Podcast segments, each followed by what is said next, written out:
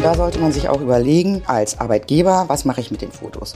Wenn die im Internet sind, also das konkret auch formulieren. Ich bin einverstanden als Mitarbeiter, dass ich auf der Webseite veröffentlicht werde. Wenn es aber Printmedien sind, ich habe zum Beispiel einen ähm, Katalog, bundesweit, große Auflage. Da habe ich natürlich ein Problem, wenn der auf einmal ausscheidet oder sagt, ich will das nicht mehr, dann kann ich die ganze Auflage einstampfen. Herzlich willkommen zum Podcast Das kommt aus Bielefeld. Mein Name ist Michael Lorenz und auch heute darf ich einen tollen Gast begrüßen, Rechtsanwältin Julia Marmero. Hallo, ich freue mich hier zu sein. Ja, wunderbar, dass du dir die Zeit nimmst. Wie schon angeklungen, wird es natürlich heute um rechtliche, um auch juristische Themen gehen, aber du hast ja auch deinen Schwerpunkt auf Social Media, Webseiten, also ein Thema, was viele Unternehmen sicherlich auch hier aus dem Netzwerk äh, sehr interessiert. Bevor wir da fachlich einsteigen, starten wir wie immer mit unseren sechs Fragen zum Einstieg. Und zwar, geboren und aufgewachsen bin ich in. In Hannover geboren, aufgewachsen in Wolfsburg, Zonenrandgebiet damals, ähm, studiert in Münster, 98 nach Bielefeld gekommen und seitdem als Rechtsanwältin hier zugelassen. Ich habe eine abgeschlossene Ausbildung oder Studium, man kann es jetzt schon ein bisschen ahnen. Tatsächlich auch noch eine vorgeschobene Ausbildung als ähm, Bankkauffrau Ah. und dann Jura studiert äh, in Münster, erstes, zweites Staatsexamen. Ist lange, lange her. Okay. Heute bin ich beruflich, ich jetzt auch so eine Ahnung. Als Rechtsanwältin seit 98 tätig hier in Bielefeld mit eigener Kanzlei und bin äh, Fachanwältin für gewerblichen Rechtsschutz, Markenrecht, Urheberrecht, Marken, ähm, Wettbewerbsrecht und Datenschutzbeauftragte. Als Bielefelder oder als Bielefelderin sollte man mindestens einmal. Auf der Alm gewesen sein. Ah, ich liebe die Antwort. Sehr gut. Ich bin auch großer Arminia-Fan. Wir kriegen die Antwort hab hier zum Glück relativ häufig. Hoch und runter. Mhm. Sehr gut. Mit diesem Bielefelder oder Bielefelderin möchte ich gerne einmal essen gehen. Mit Piet Klausen. War, war hier auch schon zu Gast. Schön. Ja, weiß gar nicht, ob er den hört. Gucken. Und last but not least, wenn ich für einen Tag Bielefelder Bürgermeisterin wäre, was für ein Übergang, dann würde ich. Dann würde ich dafür sorgen, ähm, dass ähm, für Hundebesitzer, beziehungsweise für die Hunde, mehr Mülleimer vorhanden sind. Wenn man mit dem Hund spazieren geht, entsteht ja etwas, was man entsorgen möchte. Und da ist viel zu wenig hier. Okay. Wirklich, ist echt ein Problem. Guck mal, ganz neuer Kenne ich aus anderen Städten, wo es wirklich anders ist. Ähm, und da ist ein bisschen Handlungsbedarf aus meiner Sicht. Okay. Guck mal, das Thema hatten wir auch noch nicht. Wir haben schon ein paar Folgen gemacht hier, aber äh, Thema gab es auch noch nicht. Ja, wunderbar. Julia, lass uns äh, fachlich äh, ein bisschen einsteigen. Social Media, ähm, ich beschäftige mich ja auch ähm, schon eine ganze Weile damit. Entwicklung ist rasant, ne, was sich da äh, die letzten Jahre getan hat. Kaum ein Unternehmen hat keinen Kanal. Auf irgendeinem Kanal sind ganz, ganz viele tätig. Eine Webseite ist so selbstverständlich wie ein Briefkasten, behaupte ich. Was würdest du sagen, auch wenn das jetzt erstmal groß gezogen ist, was hat sich so die letzten Jahre in deinem Bereich getan? Was waren so die großen Entwicklungen? Wahnsinnig viel. Also es gibt tatsächlich viele Dinge, die man falsch machen kann, wo man juristisch auch verfolgt werden kann mit einer Abmahnung, einstweilige Verfügung. Und das fängt damit an, Kleinigkeit, dass ich kein, im Impressum einen kleinen Fehler habe, indem ich zum Beispiel die Handelsregisternummer nicht eingetragen habe, wo man sich fragt, wer hat damit ein Problem? Welcher Nachteil ist für einen Okay. Wettbewerber da? Aber das sind Dinge, es gibt auch Verbände, die wirklich gezielt das Internet durchsuchen nach solchen kleinen Verstößen. Und deswegen ist es sehr, sehr wichtig, dass man sich, wenn man äh, im Netz unterwegs ist, um die juristischen Dinge kümmert, um das zu vermeiden. Was haben die für ein Interesse, die das, die das tun? Also ähm, gibt es da irgendwie ein monetäres Interesse oder sind das, sind das Idealisten, die sagen, das gehört sich so, das muss so sein? Weißt du das? Sowohl als auch. Also es gibt einmal tatsächlich darauf spezialisierte Anwaltskanzleien. Und da ist natürlich das Monetäre auch ein Punkt, denn derjenige, der abgemahnt wird, der muss alle Kosten tragen, also auch die Kosten des Rechtsanwaltes. Und dann gibt es wie die Deutsche Umwelthilfe Verbände, ähm, die natürlich ähm, ein Interesse an einem fairen Wettbewerb haben und letzten Endes aus diesem Grunde diese Abmahnungen machen. Also Okay. teilweise ist es wirklich merkwürdig, äh, was da so passiert, aber juristisch ist es, äh, ist es klar, es ist berechtigt, wenn ich einen Fehler gemacht habe in diesen Sachen, dass ich abgemahnt werden kann. Kann man das so pauschal sagen? Ich kann mir die Antwort schon fast denken. In welchen Größenordnung muss ich bei so einem, ich will jetzt ja noch sagen, so einem kleineren Fauxpas, muss ich da so mit rechnen? Weil das klingt jetzt ja nicht wild. Oder äh, ich habe auch mal gehört, wenn ich da irgendwie nicht als, wie heißt es da, Herausgeber oder so auf meiner Webseite stehe oder als der inhaltlich Verantwortliche, ähm, so ist das ja auch etwas, was fehlt mhm. äh, und was da sein muss, kann ja sagen, das kostet dich die Strafe. So wild ist das dann, mhm. oder? Es ist keine Strafe, es ist, ähm, ja, es ist hier Zivilrecht ähm, und kein Strafrecht, aber das geht von 200, 300, 400 Euro bis zu 1200 oder 1400 Euro die mhm. Anwaltsgebühren. Mhm. alleine. Und hinzu kommt ja dann möglicherweise noch ein Schadenersatz, wenn ich okay. tatsächlich Fotos verwende zum Beispiel, mhm. ein Rezept kopiert habe, das auf meine Seite, ein Rezeptfoto kopiert mhm. habe, auf meine Seite setze. Mhm. Da gibt es einen Urheber für dieses Foto. Da gibt es keine feste Größenordnung. Es ist immer der und der Betrag. Es kommt wie immer in diesen Bereichen darauf an. Ja. Aber in der Regel fängt das dann, also gerade wenn es um Urheberrechte, Markenrechte geht, bei 1500 Euro Anwaltsgebühren plus Lizenzgebühr, die entgangen ist, mhm. an. Also das kann durchaus teuer werden. Okay. Ich greife da jetzt direkt mal auf, wenn du jetzt gerade sagst, so ähm, ein Rezept oder ein Bild oder so, ne? Dieses sogenannte Recht am Bild. Mhm. Kannst du, kannst du darüber ein bisschen was sagen? Weil das ist auch so eine Frage, die, die höre ich auch öfter oder wird öfter mal diskutiert. Wie ist das gestaltet? Wer, äh, was muss ich da beachten, auch als Unternehmen? Was sollte ich vorher sicherstellen? Was lasse ich mir vielleicht auch schriftlich geben mhm. und so weiter? Also dazu ähm, Folgendes. Wir sprechen jetzt über Fotos. Mhm. Ich habe Fotos da ist ein Mensch drauf. Es gibt auch Fotos, wo kein Mensch drauf ist. Mhm. In beiden Fällen äh, ist es so, dass es einen Urheber gibt, der dieses Foto gemacht hat. Mhm. Und deswegen muss ich mich um Urheberrechte kümmern. Also einmal, wenn kein Mensch drauf ist, Urheberrechte. Wenn ein Mensch drauf ist, worauf du gerade hinaus wolltest, geht es um dieses Recht am eigenen Bilde. Und da brauche ich grundsätzlich die Zustimmung. Mhm. Da muss ich mir die Zustimmung des Abgebildeten einholen. Mhm. Es gibt Ausnahmen, zum Beispiel, wenn es um Personen der Zeitgeschichte geht mhm. oder wenn äh, die Person nur Beiwerk ist. Ich mache ein Foto und da ganz hinten sind irgendwelche Leute zu sehen. Okay. Beiwerk oder wenn es mhm. Versammlungen sind oder es heißt im Gesetz, dass uralt ist, Versammlungen oder sonstige Aufzüge. Was ist ein sonstiger Aufzug? Ein sonstiger Aufzug ist, ich bin im Fußballstadion. Ich ja. bin auf einer ähm, Demo und mhm. laufe da irgendwie rum, dann brauche ich keine Zustimmung. Aber, und das sage ich jetzt nochmal, ich habe es vorhin schon mal gesagt, immer im Einzelfall nochmal eine Interessenabwägung. Mhm. Die Persönlichkeitsrechte des Abgebildeten gegenüber den äh, Rechten, die derjenige hat, der diese Fotos veröffentlicht. Also kann es trotzdem in den Fällen, in denen man sagt, okay, ich brauche gar keine Zustimmung, weil ich auf einer Versammlung bin, aber irgendwie sehe ich da total doof aus und was weiß ich, das gefällt mir nicht, mhm. im Einzelfall nochmal schauen, diese Interessenabwägung. Mhm. Ich nenne dir jetzt mal einen ähm, Fall, der, den es tatsächlich als Diskussionspunkt gab, wenn ich darf. Und zwar war ein, ein Unternehmen, die auch Kunde bei uns sind, die waren ähm, auf dem Weihnachtsmarkt. Mhm. So, und dann haben die ein Gruppenbild gemacht und wirklich recht gut sichtbar im Hintergrund mhm. war eine andere Person, auch mit Gesicht sichtbar. Mhm. Und jetzt war die Frage, dürfen wir das jetzt veröffentlichen oder nicht? Zustimmung. Muss man sich das einholen? Wenn die Person ja? erkennbar ist, brauche ich die Zustimmung. Okay. Und weil natürlich keiner weiß, wer jetzt diese Person auf dem Weihnachtsmarkt war, okay. kannst du höchstens wahrscheinlich rausretuschieren, unkenntlich machen, oder? Genau, und wahrscheinlich. Also man muss auch immer die Kirche im Dorf lassen. Mhm. Ja, wo kein Kläger, da kein Richter. Mhm. Ob diese Person wirklich dann dieses Foto sieht und mhm. dagegen vorgeht. Aber wenn sie es tun würde, wäre mhm. die Zustimmung erforderlich, wenn erkennbar ist, das ist Frau Marmoro, die da hinten einen Glühwein trinkt. Mhm. Ja, und ähm, nochmal ganz kurz auch wichtig in diesem Bereich, was du gerade gesagt hast, Fotos mit Menschen drauf, Recht am eigenen Bilde. Wenn, wenn es um Mitarbeiter geht, ich weiß nicht, ob diese Veranstaltung war ja mit Mitarbeitern, ja. hast du gerade gesagt. Bei Mitarbeitern muss diese Zustimmung vor allen Dingen schriftlich sein. Mhm. Das ergibt sich aus der DSGVO. Mhm. In allen anderen Bereichen kann die, diese Einwilligung auch konkludent, wie der Jurist sagt, äh, erfolgen. Ich sehe, ich werde fotografiert und das reicht. Das mhm. muss nicht schriftlich sein. Okay. Oder auch bei Firmenfeiern. Wie mache mhm. ich das? Mhm. Ja, ähm, da ist es empfehlenswert, so einen Aufsteller irgendwo hinzustellen. Wir machen heute Fotos mhm. und auch konkret zu sagen, was wir mit den Fotos machen. Mhm. Wir veröffentlichen sie in Print oder äh, im Internet. Das reicht. Mhm. Wenn aber, du das nicht möchtest, sag kurz Bescheid. Sag so, kurz ne? Bescheid, ja. ganz genau. Aber bei Mitarbeitern muss es wirklich schriftlich sein. Ist es da so, dass man das wirklich für das jeweilige Bild immer noch mal braucht? Oder reicht das, wenn das zum Beispiel Teil vom Arbeitsvertrag oder so ist? Genau, es reicht Teil vom Arbeitsvertrag. Es muss nicht äh, für jedes Bild eingeholt werden. Mhm. Und deswegen empfehle ich meinen Mandanten auch immer, Arbeitsvertrag habe ich, dann noch so ein paar andere Formulare, die die unterschreiben müssen und dann eben auch Fotoverwendung.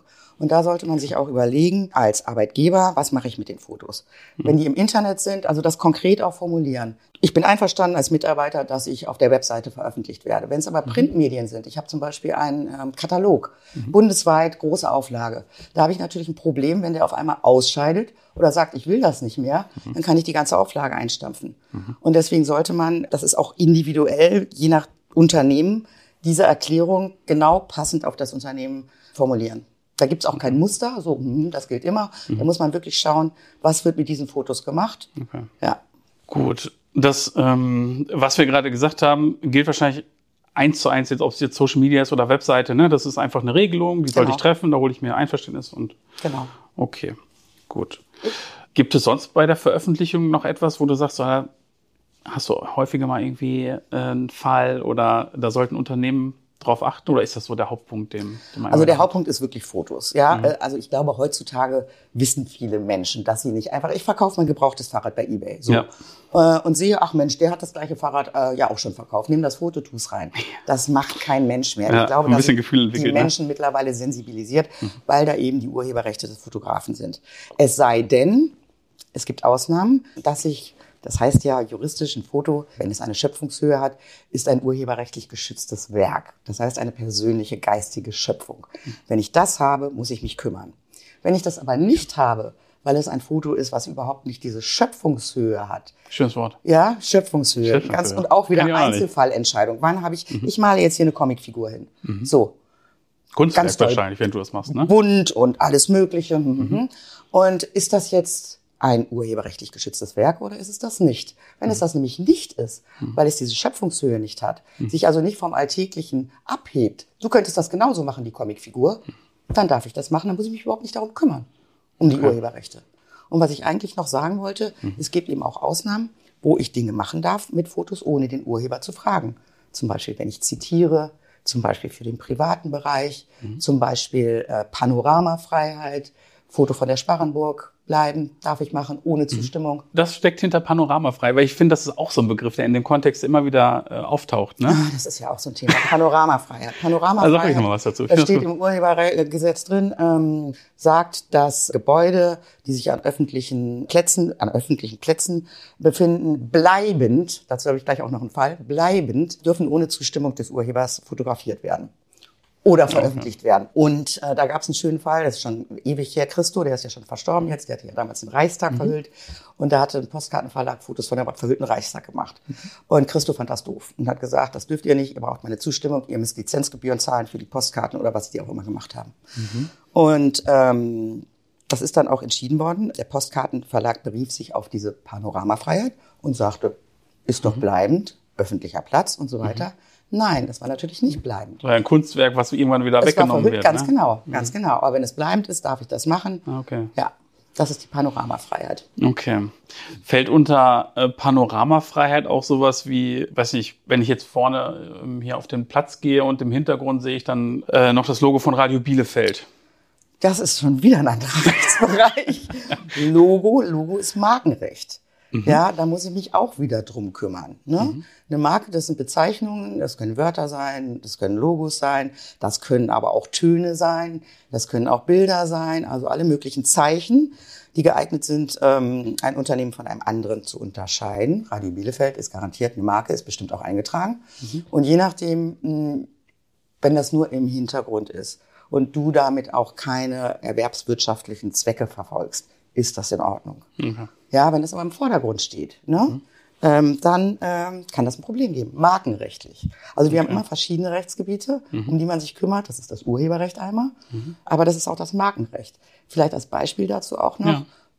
der Otto Walkes. Der hat den Otti- Ottifanten gemacht. Stimmt, ja. Mhm. So, schön und gut. Er ist der Urheber. Muss ich mich um Urheberrechte kümmern. Garantiert ist das aber auch der Ottifant als Marke geschützt. Also muss ich mich um mehrere Rechte kümmern. Also im Zweifel, vielleicht kann man es ja auch so weit festhalten, wenn man jetzt auch mein äh, Beispiel nochmal nimmt. Im Zweifel ruft man da halt an, ne? Oder lässt sich das dann lässt man es vorher einfach nochmal klären, wenn es im unternehmerischen Bereich ist? Oder ist, bist du da wieder bei Lass mal Kirche im Dorf? Da Zwei- wird Radio Bielefeld ja wahrscheinlich jetzt, ne, egal in dem Kontext, aber werden die vielleicht auch nichts sagen. Im Zweifel freuen sie sich sogar. Ganz genau. Das ist aber auch wieder zweigleisig. Also jetzt hier in Bielefeld, Radio Bielefeld, denke ich mal, das ist eine sogenannte Berechtigungsanfrage oder man telefoniert einfach und sagt, hör mal, ist das in Ordnung? Wir mhm. wollen das so verwenden. Aber wenn das jetzt ein anderes Unternehmen von ganz woanders ist, kann es ja sein, dass sie das wirklich nicht lustig finden. Mhm. Und ähm, dann gibt es einmal diese sogenannte Berechtigungsanfrage. Damit wecke ich möglicherweise aber auch schlafende Hunde. Ja, mhm. deswegen ist es viel besser, vorher juristisch abklären zu lassen. Muss ich überhaupt die Zustimmung einholen? Okay. Wenn ich das nämlich gar nicht muss, muss ich auch niemanden fragen. Mhm. Wenn ich das aber muss, ist es in der Regel schon sinnvoll, dass man im ersten Schritt versucht, um eine juristische Auseinandersetzung vor Gericht im schlimmsten Fall äh, zu vermeiden, sich auszutauschen. Und in vielen, vielen Fällen funktioniert das auch. Mhm. Und in solchen Fällen kann man dann zu dir kommen? Auf jeden Fall kann man dann zu mir kommen. Mhm. Und ich würde dann zunächst auch wirklich prüfen, müssen wir uns überhaupt um Markenrechte, Urheberrechte oder was auch immer kümmern? Und im besten Fall müssen wir das nicht. Egal. Und dann würde ich eine Empfehlung äh, aussprechen und sagen, okay, mhm. wir nehmen erstmal so Kontakt auf, mhm. außergerichtlich und klären das. Oder wir machen das einfach und lassen es drauf ankommen. Okay. Ist das so, ähm, ich stelle mir das manchmal auch so vielleicht zu kompliziert vor ähm, rufe ich dann dich einfach an und äh, sag so, ich würde das gerne mal mit dir besprechen. Und dann ist das meinetwegen irgendwie eine halbe Stunde Gespräch und hast du sicherlich noch ein bisschen Aufwand damit, das so zu prüfen und vielleicht ein Schriftstück zu machen. Oder ist es doch eher groß. Ich habe da noch kein Gefühl dafür, äh, wenn jetzt man so eine Fragestellung hat. Äh, ist das direkt immer so ein Riesending äh, mit einer Rechtsanwältin oder kann das auch mal klein und unkompliziert sein? Wie ist das so? Der erste Schritt idealerweise ist klein und unkompliziert. Mhm. Ja, dann ruft mich einer an und sagt, hör mal, das und das und das will ich verwenden, das und das Foto, ist das okay? Und ähm, dann schaue ich da drüber und gebe schon mal eine Empfehlung ab. Und je nachdem, wie die Empfehlung lautet, werden dann die weiteren Schritte eingeleitet. Okay. Klar kann natürlich immer alles bei rauskommen. Ne? Genau. Ich will jetzt auch nicht sagen, genau. so, das bleibt immer klein und so. Ähm, aber ich finde es wichtig, jetzt für die Hörerinnen und Hörer, glaube ich auch, ne, dass man sagt so, die Hürde ist vielleicht gar nicht so groß. Ne? Das ist total unkompliziert. Man total. kann mal im ersten Schritt. Blöder ist es ähm, natürlich, wenn schon was passiert ist. Mhm. Also das Unternehmen hat schon alles Mögliche gemacht, was alles Mist war, was mhm. juristisch nicht in Ordnung war, ja. und kommt dann zu mir. Dann kann ich natürlich auch nicht mehr viel beraten. Dann ist praktisch ist es noch nicht ähm, in den Brunnen gefallen, das Kind. Mhm. Aber dann liegt auf dem Weg nach unten. Genau. dann liegt vielleicht eine Abmahnung schon vor. Mhm. Abmahnungen kommen wir vielleicht auch gleich noch zu, haben relativ kurze Fristen. Mhm. Danach kann eine einstweilige Verfügung ähm, folgen da sind schon Kosten entstanden von der Gegenseite und man muss schnell handeln. Aber auch da ist meine Erfahrung mit den Abmahnungen so, dass sich 90 Prozent aller Fälle, selbst wenn ein Kunde, ein Mandant eine Abmahnung bekommt, außergerichtlich regeln lassen. Okay. Mhm. Indem man kommuniziert. Und in 90 Prozent der Fälle funktioniert das, mhm. dass der Abmahner sagt, okay, du hast mein Foto verwendet, finden wir doof, wir sind die Urheber. Aber mit den Kosten können wir uns irgendwie einigen. Hauptsache, du nimmst es raus, okay. es ist weg mhm. und die Sache ist erledigt. Mhm. Ja, wenn du da noch mehr hast zu, zu Mahnungen. Abmahnung. Gerne, Abmahnung, oder Abmahnung, genau. ja. Abmahnung. Ja, äh, Abmahnung, also das ist mein Tagesgeschäft. Äh, sowohl ich mahne ab natürlich, wenn meine. Mandanten als Urheber ähm, verletzt werden oder Markenrechtsinhaber, aber eben auch Mandanten, die abgemahnt worden sind. Und eine Abmahnung ist eben der erste Schritt in diesen ganzen Bereichen des gewerblichen Rechtsschutzes. Mhm. Das ist ja Markenrecht, Urheberrecht, Wettbewerbsrecht, außergerichtlich zu versuchen, die Sache zu regeln, indem der Abgemahnte eine Unterlassungserklärung abgibt. Okay. Und da reicht nicht, dass er sagt, okay, mache ich nicht mehr, mhm. sondern er muss schon sagen, ich mache es nicht mehr. Und wenn ich es wieder mache, wenn es wieder vorkommt, dann ähm, zahle ich eine Vertragsstrafe. Okay. Die in der Regel 5000 Euro ist, weil man dann beim Landgericht wäre. Das ist der erste Schritt. Und das sollte man auch beachten als Unternehmen, wenn so eine Abmahnung ins Haus flattert. Mhm. Denn die Frist ist kurz und da es um Unterlassungen geht, ist der nächste Schritt des Abmahnenden zu sagen, wir machen eine einstweilige Verfügung. Und das ist so ein gerichtliches Schnellverfahren, mhm. nicht mit Zeugen und diesem ganzen Krempel, sondern nur Glaubhaftmachung. Und dann ergeht praktisch sehr, sehr schnell eine Unterlassungsverfügung. Und dann kann der Gerichtsvollzieher, die Fälle habe ich auch gehabt, mhm. dann steht der Gerichtsvollzieher im Unternehmen und sagt, ihr habt die und die Postkarten gemacht oder die und die Tassen mit den, den Bildern. Stopp.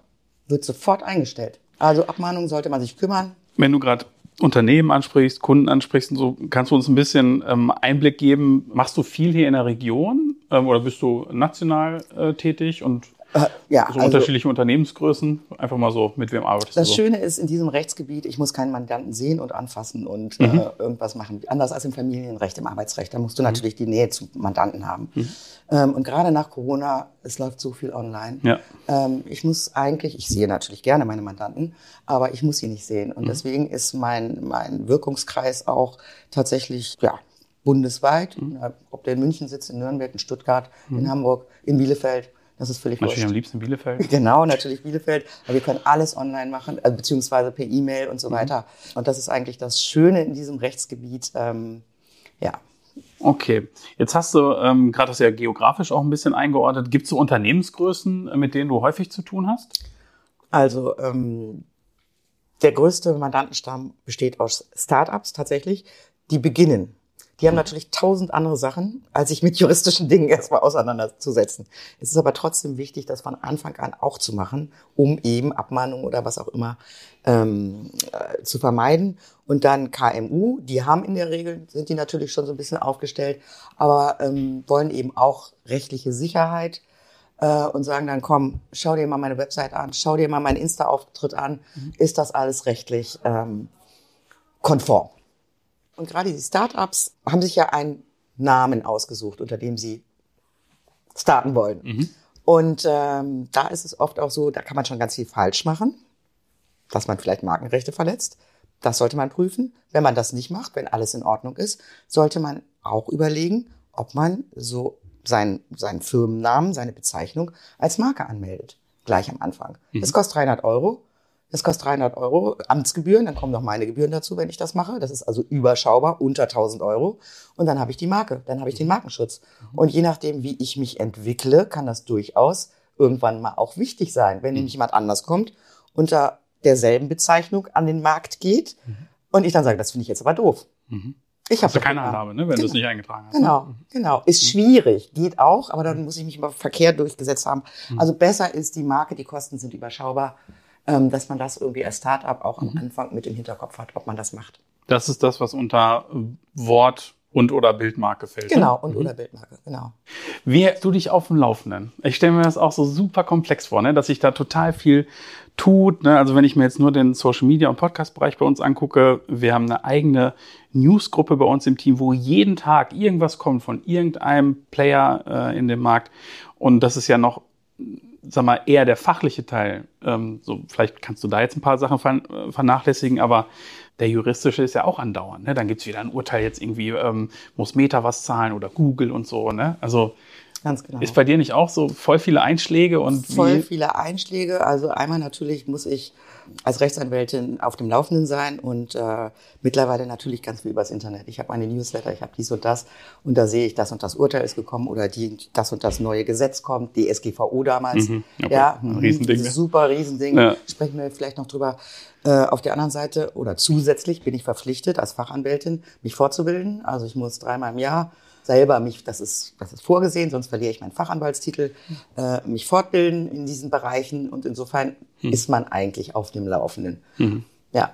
Ja, aber ich habe mir halt auch gedacht, ne, weil das da ist auch so viel Dynamik drin. Ne? Wir kriegen das ja immer mal wieder so als Randbereich. Ist natürlich auch wichtig für uns, ne, wenn wir irgendwie in der Beratung sind oder so und oder Kunden uns auf sowas ansprechen, wie das mit dem Bild und so weiter. Ne? Ja.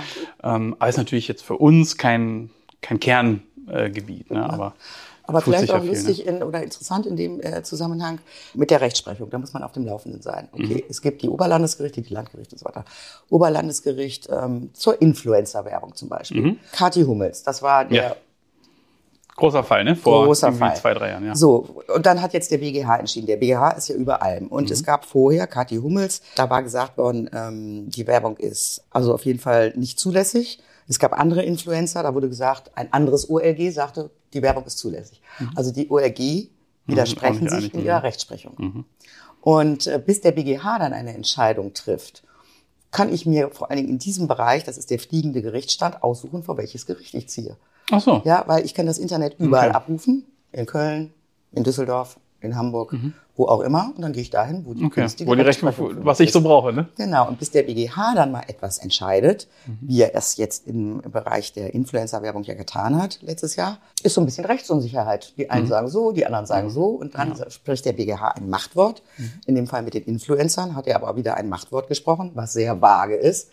Im Endeffekt wieder, es kommt darauf an, und das ist ein schöner Begriff, ob ein werblicher Überschuss besteht in der Influencer-Werbung. Was ist das? Mhm. Und ab wann ist das sozusagen der Fall? Ne? Also, Und das ist wieder mal eine Einzelfallentscheidung. Es kommt auf die Anzahl der Follower an. Es kommt darauf an, also wenn ich Geld dafür gekriegt habe oder sonstige Oder Gegenwerte, Sachleistungen, so, ne? Genau, dann ist es kennzeichnungspflichtig und so weiter und so fort. Wenn nicht, dann nicht. Mhm. Einzelfall muss man wieder schauen. Zielgruppe, Zahl der Follower. Mhm. Ja. Also der, das Urteil ist auch wieder mal vage. Ja. Wenn du schon, äh, wenn du Influencer ansprichst, wollte auch super gern mit dir noch über die sogenannten Corporate Influencer sprechen, also die Markenbotschafterinnen und Botschafter. Weil das ist so ein Thema, das hat sich bei uns jetzt im letzten Jahr also wirklich super stark entwickelt. Ne? Dass ganz viele Unternehmen, das heißt ganz viele, aber doch mehr Unternehmen darauf setzen, Mitarbeitende ähm, halt zu Markenbotschaftern zu machen. Ähm, und für mich ist das so ein, so ein ähnliches Gefühl, das noch nicht so richtig klar ist, wo sind jetzt auch so die ähm, rechtlichen äh, Leitplanken. Genau das Gleiche, was ich gerade gesagt habe. Es gilt genau so dafür. Und deswegen ist es im Unternehmen Okay. auch wirklich wichtig, wenn dann, wenn das, wenn die Geschäftsleitung sagt, so, mach du das jetzt mal. Oder, dass man sich rechtlich vorher auch ein bisschen informiert. Ja, gerade mit dieser Kennzeichnungspflicht. Ja, bin ich im Bereich der Werbung oder nicht? Und das bin ich ja in dem Bereich. Also bin ich auch kennzeichnungspflichtig. Ja, Werbung. Ja, ich finde, das kommt ja so ein bisschen drauf an. Ne? Wenn jetzt natürlich ein Corporate Influencer andauernd erzählt, ähm, keine Ahnung, das sind jetzt die, die besten äh, Produkte und er ist wie eigentlich eine, eine, eine Salesmaschine, ähm, dann, dann sicherlich, aber ich bin jetzt natürlich auch kein Experte, ne? aber ähm, was ist, wenn, wenn eine Person eigentlich eher aus seinem beruflichen Alltag erzählt, wie läuft das in dem äh, Unternehmen ab, äh, so äh, sind bei uns irgendwie typische Arbeitstage, das sind irgendwie Benefits im Unternehmen und so, also gar nicht so produktlastig unterwegs ist. Das ist ja dann, ist das, Halt, ist das, Werbung? Das Nein. ist keine ne? Werbung, ganz Nee. genau. Werbung ist all das, was der Absatzförderung dient. Mhm. Ja, und das kann alles Mögliche sein. Das kann Sponsoring sein. All das ist Werbung. Aber das wäre jetzt keine Werbung, aus meiner Sicht jedenfalls, so wie du es geschildert hast. Mhm. Aber wenn du hast eben gesagt, äh, wir sagen, wir sind die Nummer eins in dem und dem und dem Bereich. Mhm. So, das muss natürlich wahr sein und das muss auch ein bisschen konkret sein. Mhm. In welchem Bereich bin ich denn die Nummer eins? Äh, Im Bereich der ähm, Kundennähe, im Bereich der Umsatzgröße, was auch immer. Das muss dann schon ein bisschen konkreter sein. Und das Interessante ist, diese ganzen rechtlichen Sachen folgen aus dem sogenannten Gesetz gegen den unlauteren Wettbewerb, UWG. Das besteht aus wenigen Paragraphen. Und das ist alles, da steht nicht drin, Influencer-Werbung, diese ganzen Begriffe, das gibt's gar nicht. Ja. ja, das fällt alles unter den Begriff der Irreführung. Gibt es irgendwie Tipps und Hinweise für die persönlichen Profile? Also, das, manche schreiben ja sowas drauf wie, das hier nach dem Motto ist meine eigene Meinung. Ne? Ähm, alles, was ich hier schreibe, ist meine eigene Meinung, um sich sozusagen abzusichern, dass das jetzt ja nichts mit dem Unternehmen direkt zu tun hat, sozusagen. Ne? Aber natürlich wird auf dem Profil im Sinne des Unternehmens gepostet.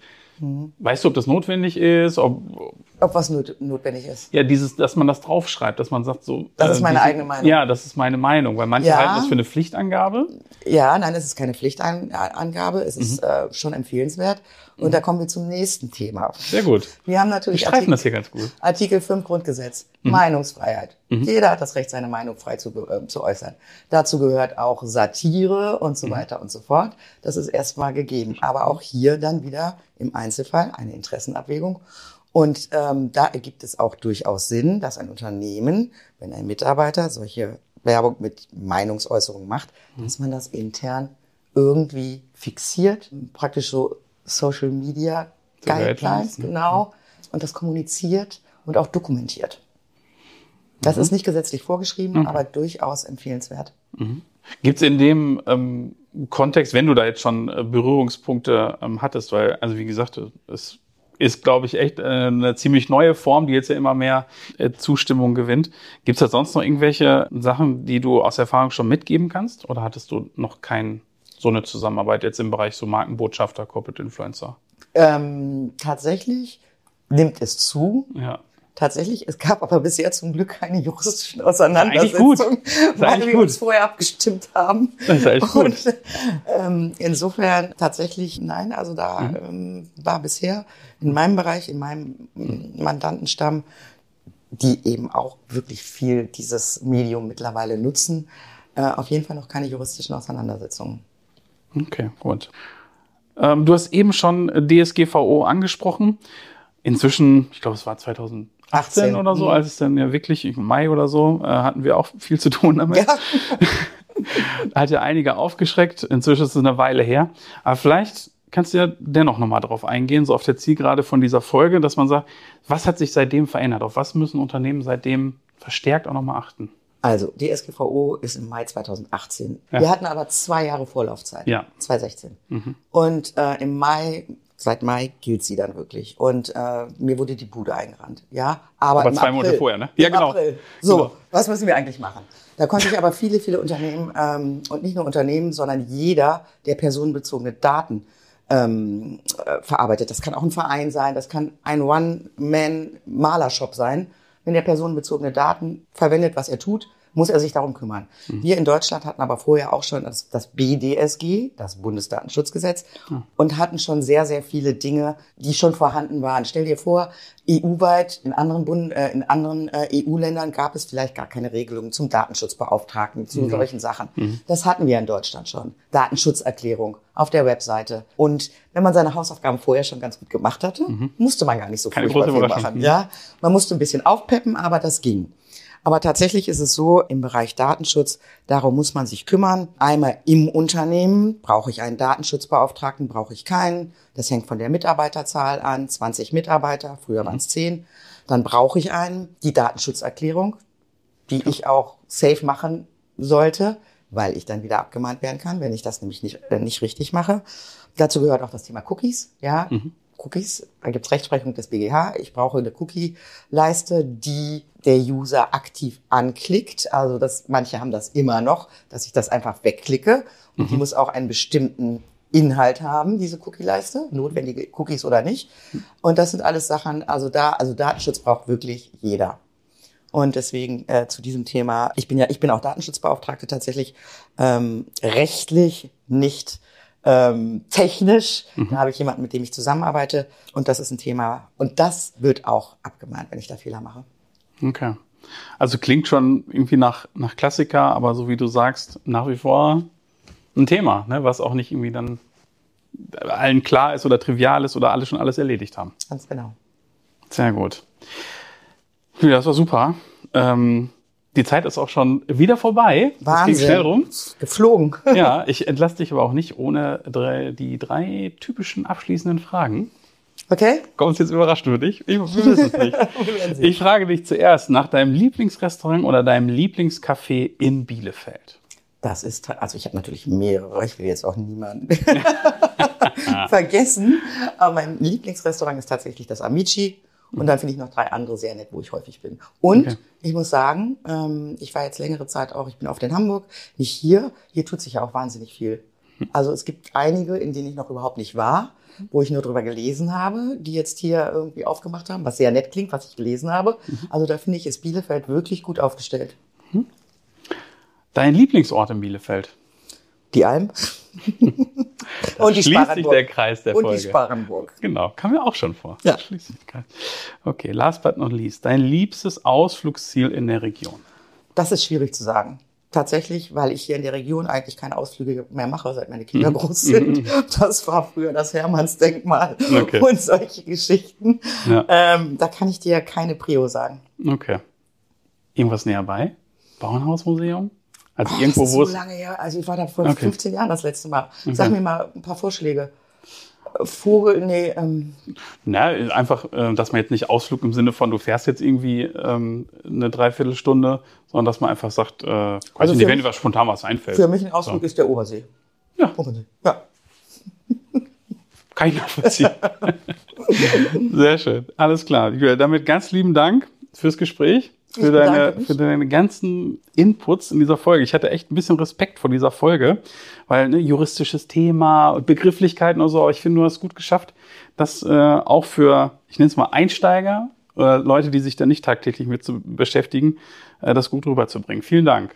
Ich bedanke mich auch und das freut mich sehr, was du gerade gesagt hast und das ist auch meine Erfahrung. Es ist wichtig, dem Nichtjuristen als Jurist das so zu vermitteln, dass er kapiert, so halbwegs, das, die Details macht ja der Jurist ja. dann, so halbwegs kapiert, um was es überhaupt geht. Und Eine gute Fähigkeit. Wenn ich das äh, so ein bisschen drüber gebracht habe, freut mich das und ich bedanke mich, dass ich hier sein konnte. Wunderbar.